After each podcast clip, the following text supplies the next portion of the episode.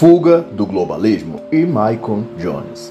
Este não é um audiobook ou narração da obra, mas uma análise em que pondera acerca de reflexões e entendimentos próprios sobre a obra em questão. Posso também fazer ilações, comparações e exemplificações para com a cultura política ou eventos atuais. É, por conseguinte, uma tradução minha do original em inglês, por isso pode conter pequenas incorreções, mas que não atrapalham o entendimento da obra no seu todo. Michael Jones é escritor, comentarista de mídia e política, professor aposentado e editor. É americano e possui mais de 20 obras publicadas. Esta obra se trata de uma reflexão de Michael Jones acerca da cultura e do mundo atual a partir das mudanças sociais que ele via operar e se impor na Europa e Estados Unidos na década de 2012 em diante. E que, no contexto geral, essas transformações que sucederam em todo o mundo nomeou-se globalismo. E os comentários de Jones aqui são ideias e concatenações muito mais espontâneas do que filosóficas ou academicamente aprofundadas. Como ele mesmo admite, essas postulações meditativas soam até como poéticas e despretendidas foram pensadas enquanto ele viajava pelo rio Danúbio na Europa. Ele mesmo remando junto com amigos, desfrutando de lazer, mas fazendo vistas à realidade que ele observava desde as margens de onde o rio corria. O Danúbio, por sua vez, é o segundo rio mais longo da Europa, com mais de 2.800 quilômetros de extensão, atravessando diversas cidades e estados, e até países como Alemanha, Romênia, Hungria, Ucrânia e outros. Da vista do autor, ele invoca o romantismo literário das eras passadas na Europa medieval para fazer refletir nostalgicamente que uma ruptura ocorreu entre a modernidade e o mundo de antes. E o resultado disso tanto foi geográfico quanto em toda outra área e aspecto da vida social humana. E quando assistimos que a maioria dessas mudanças foram desastrosas e para pior, tendemos a refugiarmos naquilo que temos ainda no solo de nossa lembrança. Um período que Certa inocência e sinceridade marcavam os passos iniciais de adolescentes e jovens na sua maioria. As próprias famílias eram mais humildes em termos de convivência, de solidariedade, de apego ao sentimento de comunidade.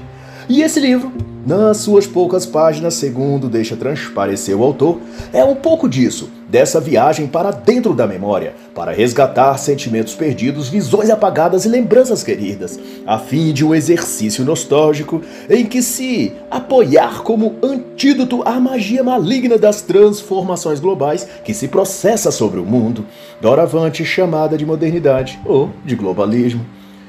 Jones compara então que sua viagem pelo rio Danúbio era representativo de uma jornada sua, ou de todo outro cidadão, pelo decurso de uma Europa que se deteriorava, que tirava as coisas do lugar e inseria outras, muito piores, alterando o cenário cultural e ideológico da mesma maneira que, ali de seu barco, ele via o derredor do Danúbio, completamente inóspito, tomando por mudanças na paisagem, clima e até no jeito das pessoas.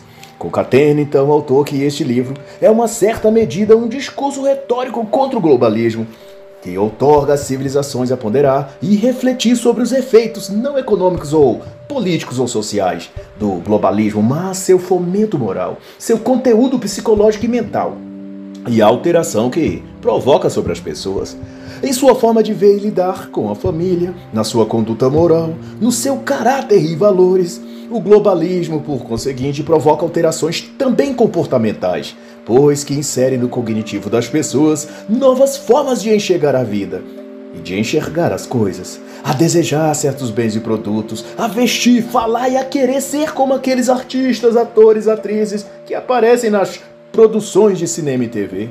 O globalismo é, sobretudo, um fenômeno emocional, psicológico, e tem nos meios midiáticos, muito mais agora digitais, seu instrumento de precisão para injetar nas mentes da coletividade todo tipo de desejo pelo que é desvirtuoso, pelo que é ilegal, anárquico, pelo que é proibido. A psicologia depura isso avaliando que o movimento que a mente faz quando é levada a alternar entre estados abruptos de mudança, como intercalar continuamente entre períodos de tédio de terror, de calmaria e de explosão. Isso faz com que se rompa o equilíbrio psíquico, causando traumas, loucura ou até psicopatologias gravíssimas, como personalidade limítrofe, sociopatia, síndrome do pensamento acelerado Fato é que os dramas telenovelísticos, as produções cinematográficas modernas e até as notícias jornalísticas, tudo é preparado para gerar emoções fortes e ruptivas e viciar os telespectadores às cargas de adrenalina, de euforia, entusiasmo e logo em seguida sensação de tristeza, pesar, abandono, e essa então gangorra emocional pode levar a picos emocionais viciantes, que sobrecarregam o terreno emocional e psicológico ao ponto de romper até a sanidade das pessoas. E o que isso tem a ver com o globalismo? É que tais coisas são elementos introduzidos na cultura global com o propósito justamente de quebrar os padrões daquela sociedade, criar afastamentos emocionais da realidade, tanto quanto dos seus valores, e aprisionar as pessoas aos programas de TV, por exemplo. E nesse ponto, a pessoa ouve mais o que o artista, apresentador ou até o comercial da TV lhe diz do que o que a sua educação familiar lhe ensinou. E por efeito do mesmo globalismo, essa nova cultura e hábitos mentais e de comportamento são imiscuídos em toda parte e lugar, de tal que, e isso é o exato do que já se vê, um jovem ou até adulto de um lugar na França, por exemplo, tende a demonstrar os mesmos comportamentos, modos de vestir, de visão de mundo, progressista no caso, que um outro jovem na Alemanha, Canadá ou Estados Unidos também demonstra. No caso, a globalização está tanto em suas roupas e linguagem como também no seu gosto alimentar, opiniões políticas e modos de pensar. Isso é globalismo, uma inserção ou enxerto mental e psíquico das pessoas que lhes façam agir e pensar padronizadamente, como produtos em série, uma manada mugindo em conjunto. e na ponderação seguinte, é avaliado que o mundo, em certa medida, era uma estrada retilínea e mais ou menos confiável, porque muitos tinham seguido por ela antes e sinalizado seus declives e pontos mais vulneráveis. Pois então, o globalismo, na forma de mudanças culturais, religiosas e pela indústria do entretenimento, fez como uma intervenção forçada e direta na estrada e cavou nela um declive e empurrou as pessoas em alta velocidade ladeira abaixo. No início, nos primeiros quilômetros havia avisos sobre os buracos e curvas, e as pessoas passaram a gostar da aventura e achar que até viajavam mais rápido que não. Era assim tão perigoso. A coisa parecia sob controle. Era só questão de adaptação. Mas então começaram a vir as pontes e elas estavam quebradas. Muitos iam caindo, outros saltando para a margem. E agora se vê que, no fim da estrada, só há um abismo, um despenhadeiro terrível onde já se anuncia que poucos sobreviverão à queda. Mas os tais globalistas, os mesmos que danificaram e remodelaram a estrada, esses vêm a dizer que não se preocupem, aqueles que sobreviverem e chegarem ao outro lado terão diante de si um mundo novo, mais feliz, mais igualitário, mais isso, mais aquilo e um monte de blá blá blá. E saindo da linguagem figurativa, esse despenhadeiro ou abismo se chama na realidade de Great Reset. E Klaus Schwab e seus comparsas, e isso sou eu dizendo e não o autor, já que a obra de Michael Jones é anterior ao anúncio de Klaus Schwab no Fórum Econômico Mundial sobre a reinicialização do mundo, são esses filhos do cão quem destruíram a estrada reta de antes e fizeram nela um imenso precipício. Mas agora venha dizer que vão salvar as pessoas. O palhaço que fez a plateia chorar quer agora fazer a mesma plateia rir, sem nem mesmo mudar a maquiagem. é muita cara de pau, né? Mas de todo modo, do ponto de vista dos agentes globais, pessoas e corporações, tudo isso é vendido ao público como um grande avanço e desenvolvimento da humanidade.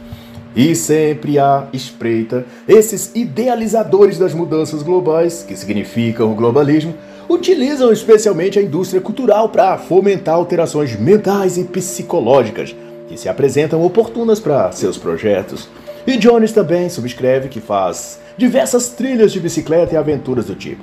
Ele chega a relacionar e a descreve em detalhes ao menos umas quatro delas desde as paisagens, os perigos e caminhos pelas montanhas e florestas, mas chama a atenção para aquilo que é relevante para o tema do livro, que a cada vez que faz esses passeios, nota mudanças abruptas nas paisagens, cenário mais próximos às estações de trem das cidades, antes rurais, mas aos poucos, cada vez menos com hábitos interioranos. Ele notifica que, ao contrário de antes, mudanças profundas no comportamento e até no estilo das casas, etc., eram vistas de uma geração para outra. Muito mais natural. Mas, porém, o que hoje se vê é no intervalo de um ano ou menos na mesma geração, óbvio, mudanças radicais são promovidas. As pessoas mudam seus hábitos, gostos e até princípios ou crenças no transcorrer de um verão a outro. Mas, não obstante, a cada vez que mudam as coisas e pessoas ficam muito piores que antes. E quando se observa isso somente localmente, a gente não percebe o quanto isso está relacionado a um projeto maior e maléfico. Achamos que se trata de modinhas passageiras da juventude e tal, mas quando olhamos a partir de um cenário global, podemos ver e correlacionar os comportamentos, os vícios, maneirismos, as escolhas e até a linguagem como tudo está conectado. Isto é, o mesmo ambiente cultural artificial está em desenvolvimento em toda parte do mundo. É uma mundialização das raças, povos, crenças, hábitos. E isso se destina a um projeto maior e bem planejado, que se tem chamado globalismo. E no capítulo atual da história, outra vez eu dizendo e não o autor, chama-se a Grande Reinicialização. Mas essa ideia de remodelar o mundo não nasceu ontem, muito antes do filho de Satanás Klaus Schwab querer resetar o mundo. Iniciativas como essa já vêm sendo preparadas há bastante tempo. Por exemplo, no fenômeno posto em prática nos anos 1900 pela companhia JP Morgan, em que foi chamado a época de morganização, que fundia empresas de vários setores e controlava suas ações, financiando projetos urbanos de infraestrutura ou energéticos de grande porte, capaz de mudar completamente e drasticamente a forma e modos de vida de uma cidade ou estado inteiros. A JP Morgan esteve em tudo: siderurgia, energia elétrica, petróleo e gás, instituições financeiras, no setor de transporte e ferrovias. Chegou nesse quesito a controlar 60% das ferrovias no território americano. E o autor relata quanto a isso que, nos anos 1960, aprove as elites da qual os Morgan já fazia parte, financiar negócios na construção de ferrovias, uma em específico que atravessava montanhas e passaria pelo caminho cortando o rio Delaware Gap, na Pensilvânia. Para fazer isso, decidiu-se construir uma barragem através do desfiladeiro, e não obstante, como fruto de uma maquinação perversa, expulsaram de suas fazendas todos os pequenos agricultores que viviam ao longo do rio Feito isso, engenheiros constataram depois que a barragem cederia devido à composição das rochas e terreno da localidade. A obra, uma vez construída e depois rompesse, afetaria Filadélfia, Chester, Trenton e diversos estados. A obra então foi abandonada o projeto cancelado e a vida de muitas pessoas e famílias prejudicadas, alteradas permanentemente, já que nenhuma delas puderam retornar para seus lugares de antes. Os vilarejos, as fazendas, as pessoas, nada disso foi recomposto. O progresso, a mudança, a transformação, só isso era o que importava. Isso é o globalismo. E para o globalismo, os seres humanos são coisas secundárias uma conveniência utilitária que se encaixa ou não no momento específico de um projeto, que pode ser descartado no momento seguinte, assim que sua utilidade vir a acabar. E a reflexão aqui então é que, enquanto ele desfruta das aparentes benesses do globalismo, seus entretenimentos, seus jogos online, lançados simultaneamente em todos os países, as bebidas antes exclusivas na Europa e Estados Unidos, agora disponíveis na prateleira do mercadinho ao lado de sua casa, Todas essas facilidades e vantagens que advêm em tese da globalização e por efeito do globalismo são bases muito frágeis para o homem se apoiar. A única coisa que importa aos globalistas, aos que fornecem o circo e o pão para distrair as massas, é iludir e cegar a humanidade, para que não vejam que estão hipnotizados pela indústria do entretenimento, para serem passivamente conduzidos ao abatedouro são levados ao despenhadeiro como ratos seguindo o flautista, prontos a cair no precipício. E o nome desse buraco onde te querem afundar é globalismo. E quanto mais globalizado você está, mais no fundo do poço você se encontra. Quanto mais você usa e gosta dos brinquedos e passatempos que o globalismo deu para você, mais hipnotizado você foi e mais escravo você se tornou. E tanto por isso, há uma apelo do globalismo para as questões ambientais. hoje chamado de ambientalismo, é que ao convencer os seres humanos de voltar à natureza, de se integrar a ela, pouco a pouco vão distorcendo o discurso para significar no final que os humanos não precisam cuidar da natureza. A natureza cuida de si mesmo. O homem, na verdade, atrapalha esse processo. Logo, o melhor para a natureza é que os homens não existam. E de assim, à medida que criam mais leis de proteção ao meio ambiente, mais difícil tornam a vida humana no planeta Terra.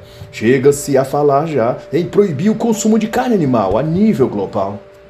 Mais um indicativo que tudo não passa de uma iniciativa dentro do projeto do globalismo do século XXI, pois tudo é feito e pensado a nível global. Tudo tem de envolver o mundo todo, todos têm de ser afetados. É a esquizofrenia do globalismo. E durante os 200 quilômetros que Michael Jones remou pelo rio Danúbio, na altura da fronteira austríaca, ele pôde observar e refletir que assim é e faz o globalismo, como um rio que não reconhece limites ou fronteiras, que avança sobre tudo e para além de tudo, e que não se encaixa em sua forma e tamanho e profundidade, vai sendo tragado pelo caminho.